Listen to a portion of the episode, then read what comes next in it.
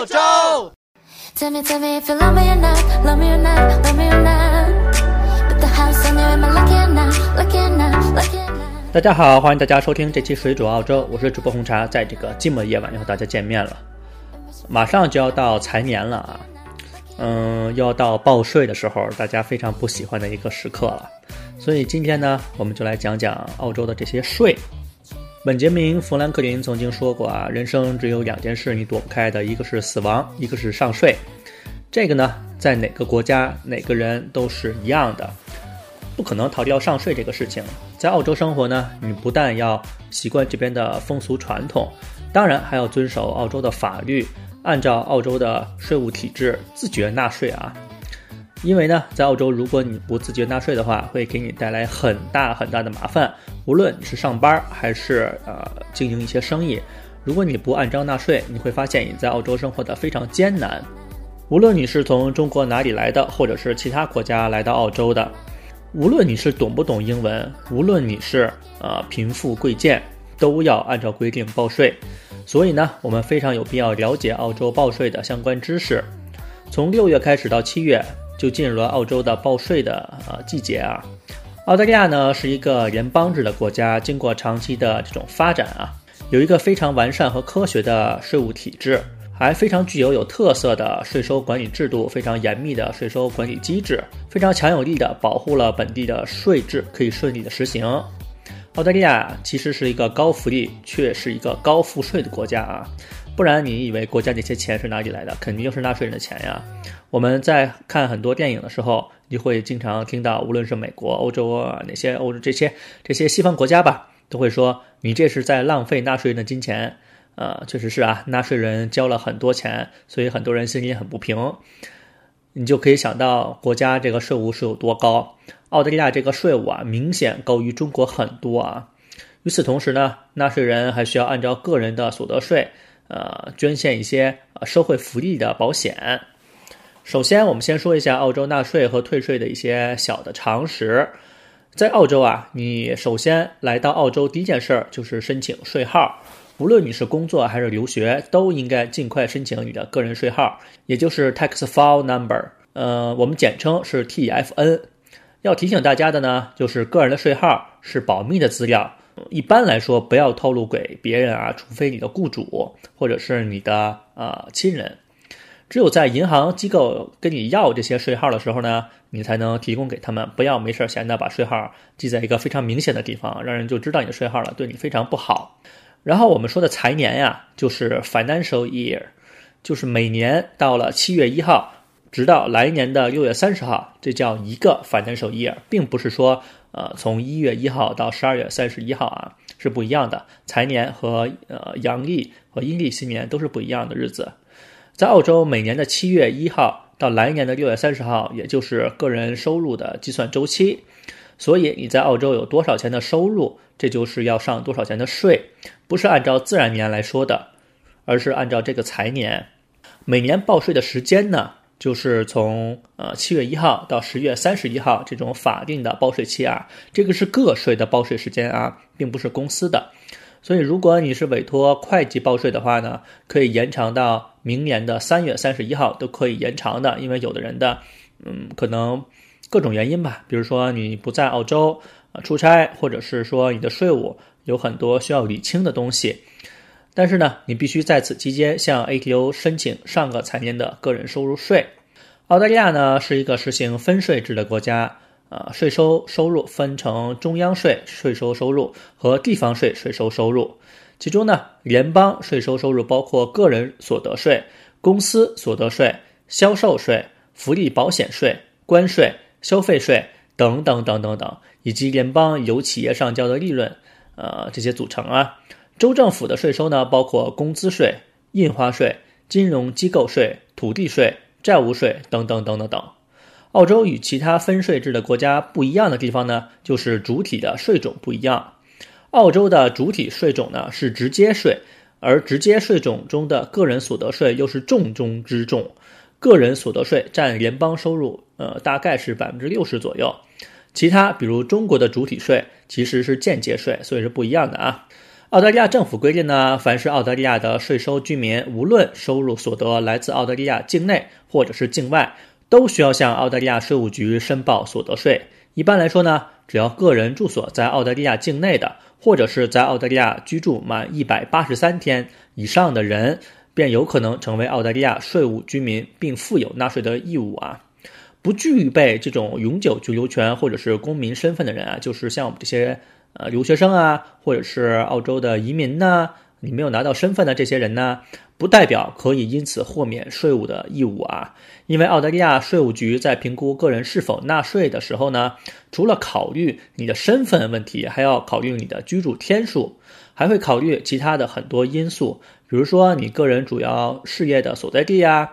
是否在澳大利亚长久居住等等等等等。留学生当然也要按规矩纳税。这里需要提醒大家的一个是啊，就是很多留学生在申请税号的时候有一个选项，问是否 resident on tax purpose，不要误以为是否问你是澳洲的居民或者是 PR，而是问你是否是澳洲的税务居民。如果满足这项呢，就应该选是，大家就应该选是了。呃，基本上不要选否啊，不然会对你以后不是呃会很麻烦。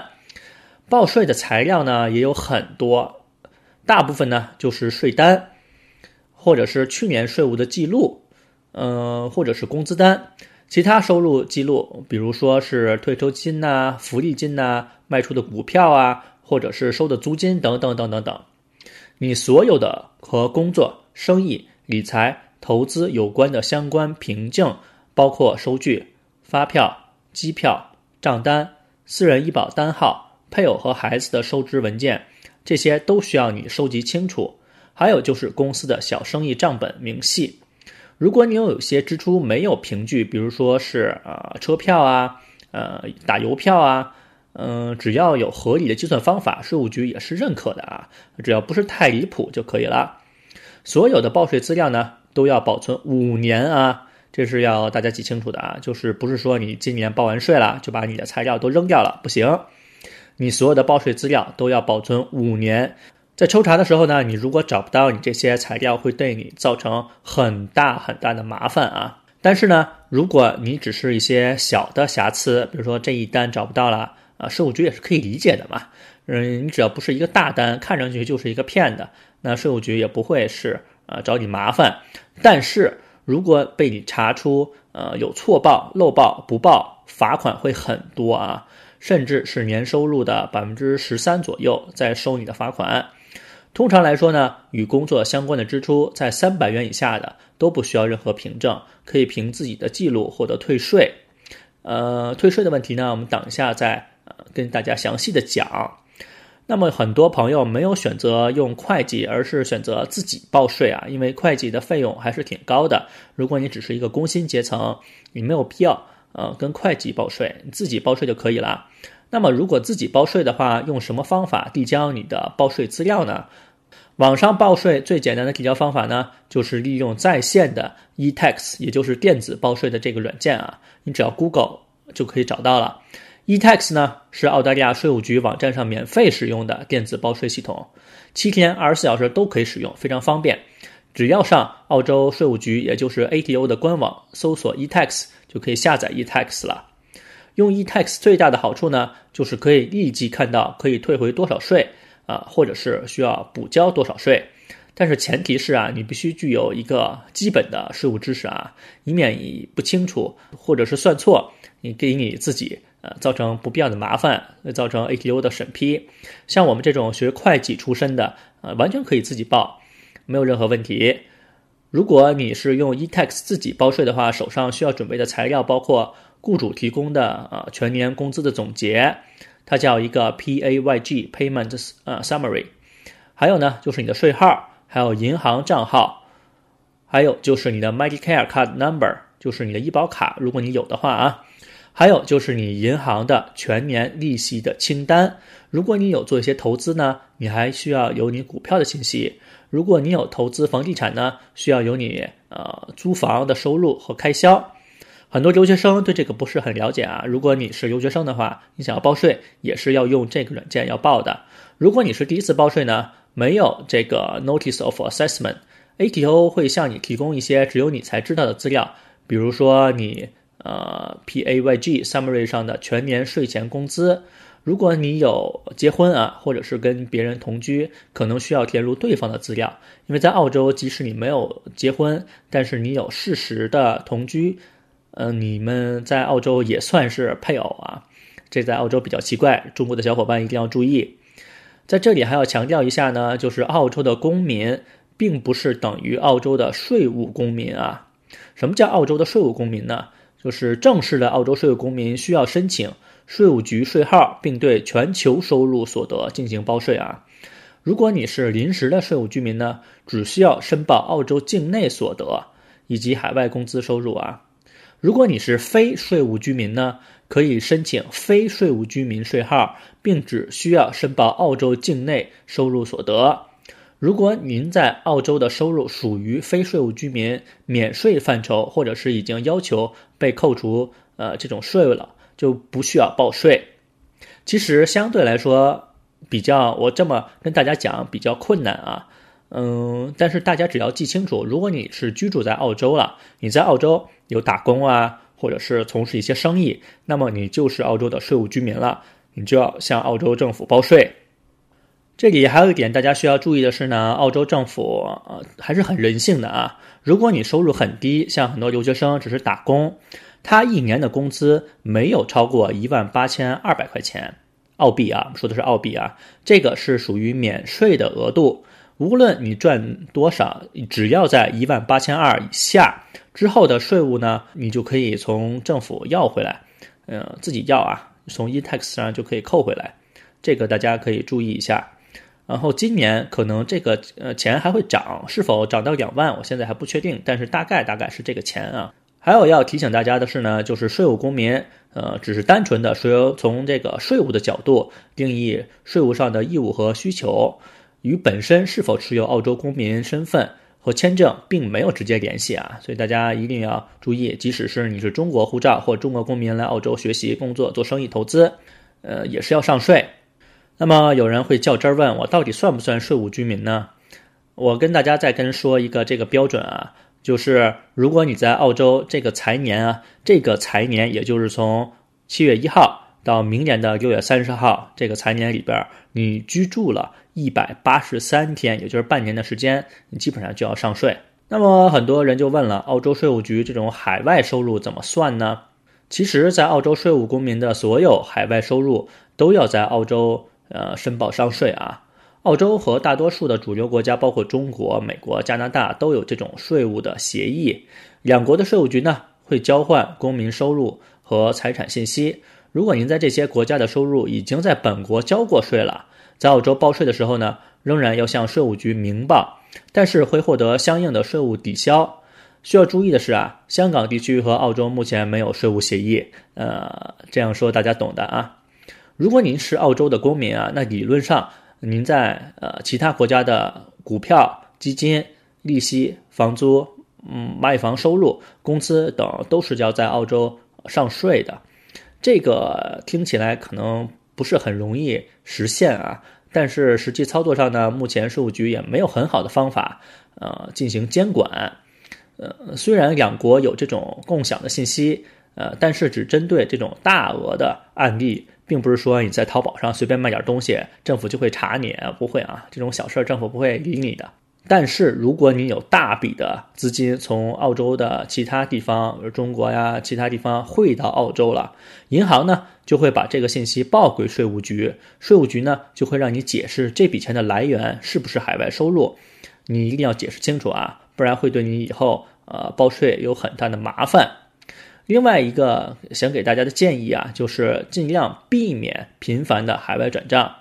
如果每隔一段时间都有一笔金额相仿的转账，很有可能被怀疑你是在海外有持续收入，到时候呢解释起来就非常麻烦。呃，这种事情呢能避免就要避免啊。呃，如果你是有一大笔钱从澳洲的境外汇到澳洲的，而且呢。你在中国汇钱的并不是一个个人账户转出来的，那我那样我们就建议您呀，不要用这边的个人账户接收这笔钱。最好的选择是呢，您可以成一个简单的信托或者是公司来接收这笔钱，这样比个人收钱会安全很多。如果你之前是澳洲的税务公民，现在计划离开澳洲去海外长期生活了，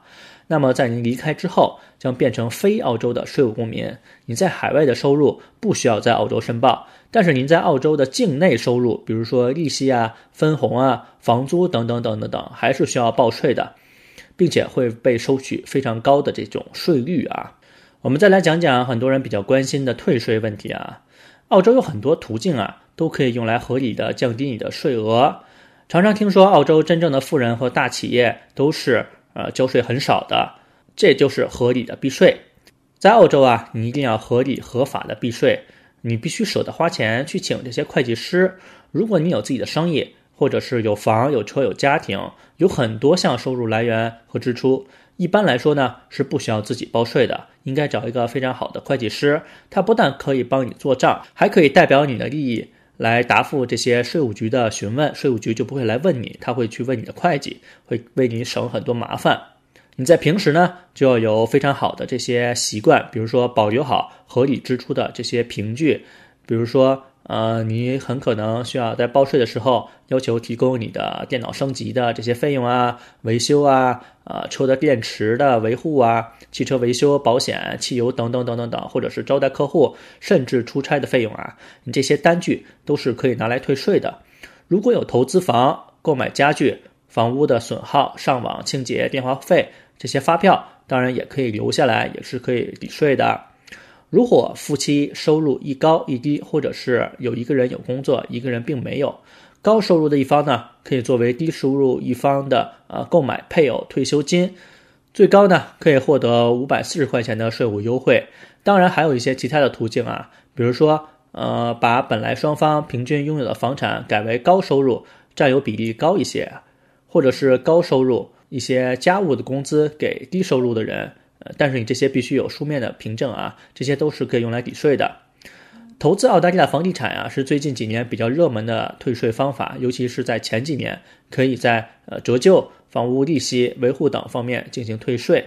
如果你在澳洲有很多的房产，尽量在增值较大的呃物业居住。如果你要出售，最好在一年后，这样可以享受百分之五十的增值折扣。如果你之后卖掉的投资房，那尽量在你收入较少的这一年，呃，在卖房啊，比如说退休啊、辞职啊，或者是请假啊这种时间，再出售你的这些投资房，这样可以少付些增值税。如果你有投资房又想拿来养老，记得在你退休的五年前把资金就转移掉，否则依旧会记录你退休时的啊资产进行上税的。如果你注册了一个小生意，这个方法呢也可以帮你退税。一般来说呢。普通打工者没有多少项可以退税的，如果你参与了经营，就有丰富的退税空间了。比如说你在打工的时间，呃，业余炒炒股啊，年交易在四十次以上啊，能赚钱最好。如果亏了，就可以报损失作为负数合并在你的年收入里，这样就可以少报税。在澳大利亚有很多这种躲避税的方法。如果你是经营一个生意，可以成立一个家庭基金，把生意带来的盈利啊。分摊给每个家庭成员。上面说了有一些这些抵税的问题啊。澳洲还有一个非常奇葩的政策，就是负扣税。澳洲是少数呃实行负扣税的国家之一。而且呢，澳洲的负扣税政策和其他国家有很大的不同。有很多中国来的小伙伴不了解这个政策啊，不知道负扣税是什么东西。我们下面跟大家解释一下，到底什么是负扣税啊？不要天真的以为复扣税带着一个税字儿就是一个税种，其实它并不是啊。其实它主要存在于房产投资中的这种计算方式。比如，在一个财政年中，如果维持投资物业的现金支出和非现金支出超过了投资收益，举个例子来说呢，就是如果我们维持一个物业所需要付的这些银行贷款、水费、电费、市政费。加上房屋的折旧超过了我们的房租，也就是说你租这个房子是赔钱的，这个赔钱所带来的负向应税收入，我们就称之为负扣税。虽然说负扣税并不是一个税种啊，但是它是和税务有关的，因为这个负扣税啊可以抵消其他来源的正向应税收入，比如说工资收入，你收入比较高，你就可以用你的负扣税最终减少这个积税的效果。负扣税政策允许业主申报所有与房产相关的扣税，嗯，包括房贷啊，所以他们只需要确保投资房产的成本大于租金收入就可以了。那么这个负扣税是怎么扣的呢？我们举一个例子啊，比如说你向银行借了五十万块钱的债务，呃，个人已经支付了百分之二十的首付，买了一套投资房，借贷呢是五十万，年利息是百分之五，年息呢也就是两万五。物业的租金呢是每周五百块钱，全年收入是两万六。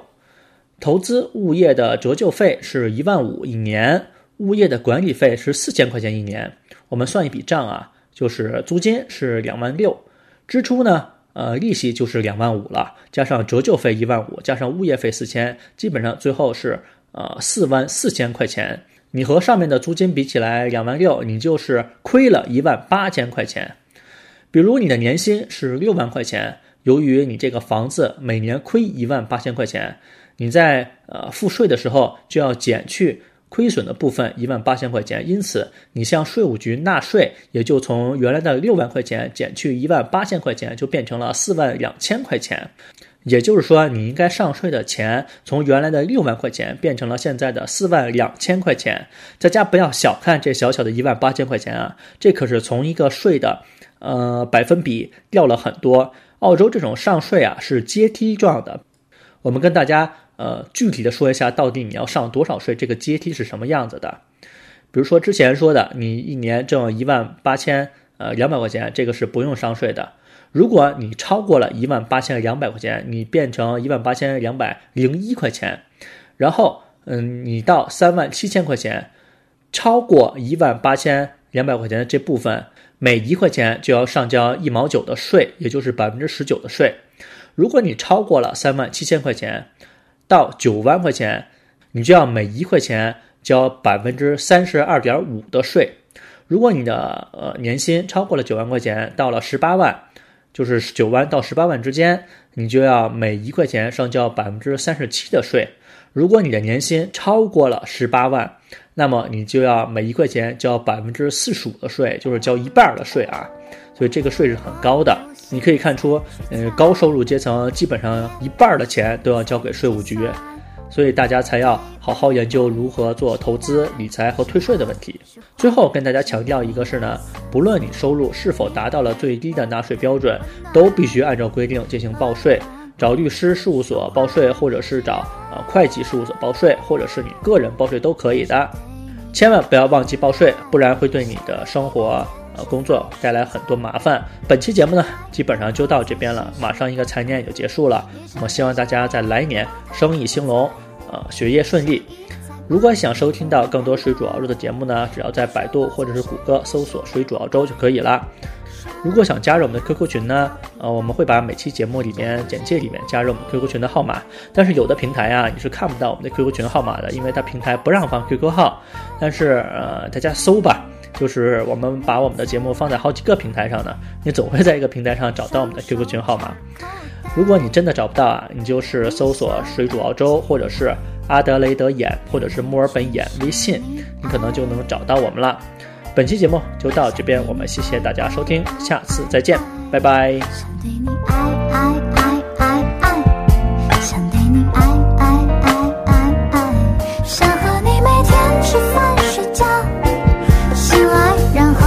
技术打扮，也尝试着为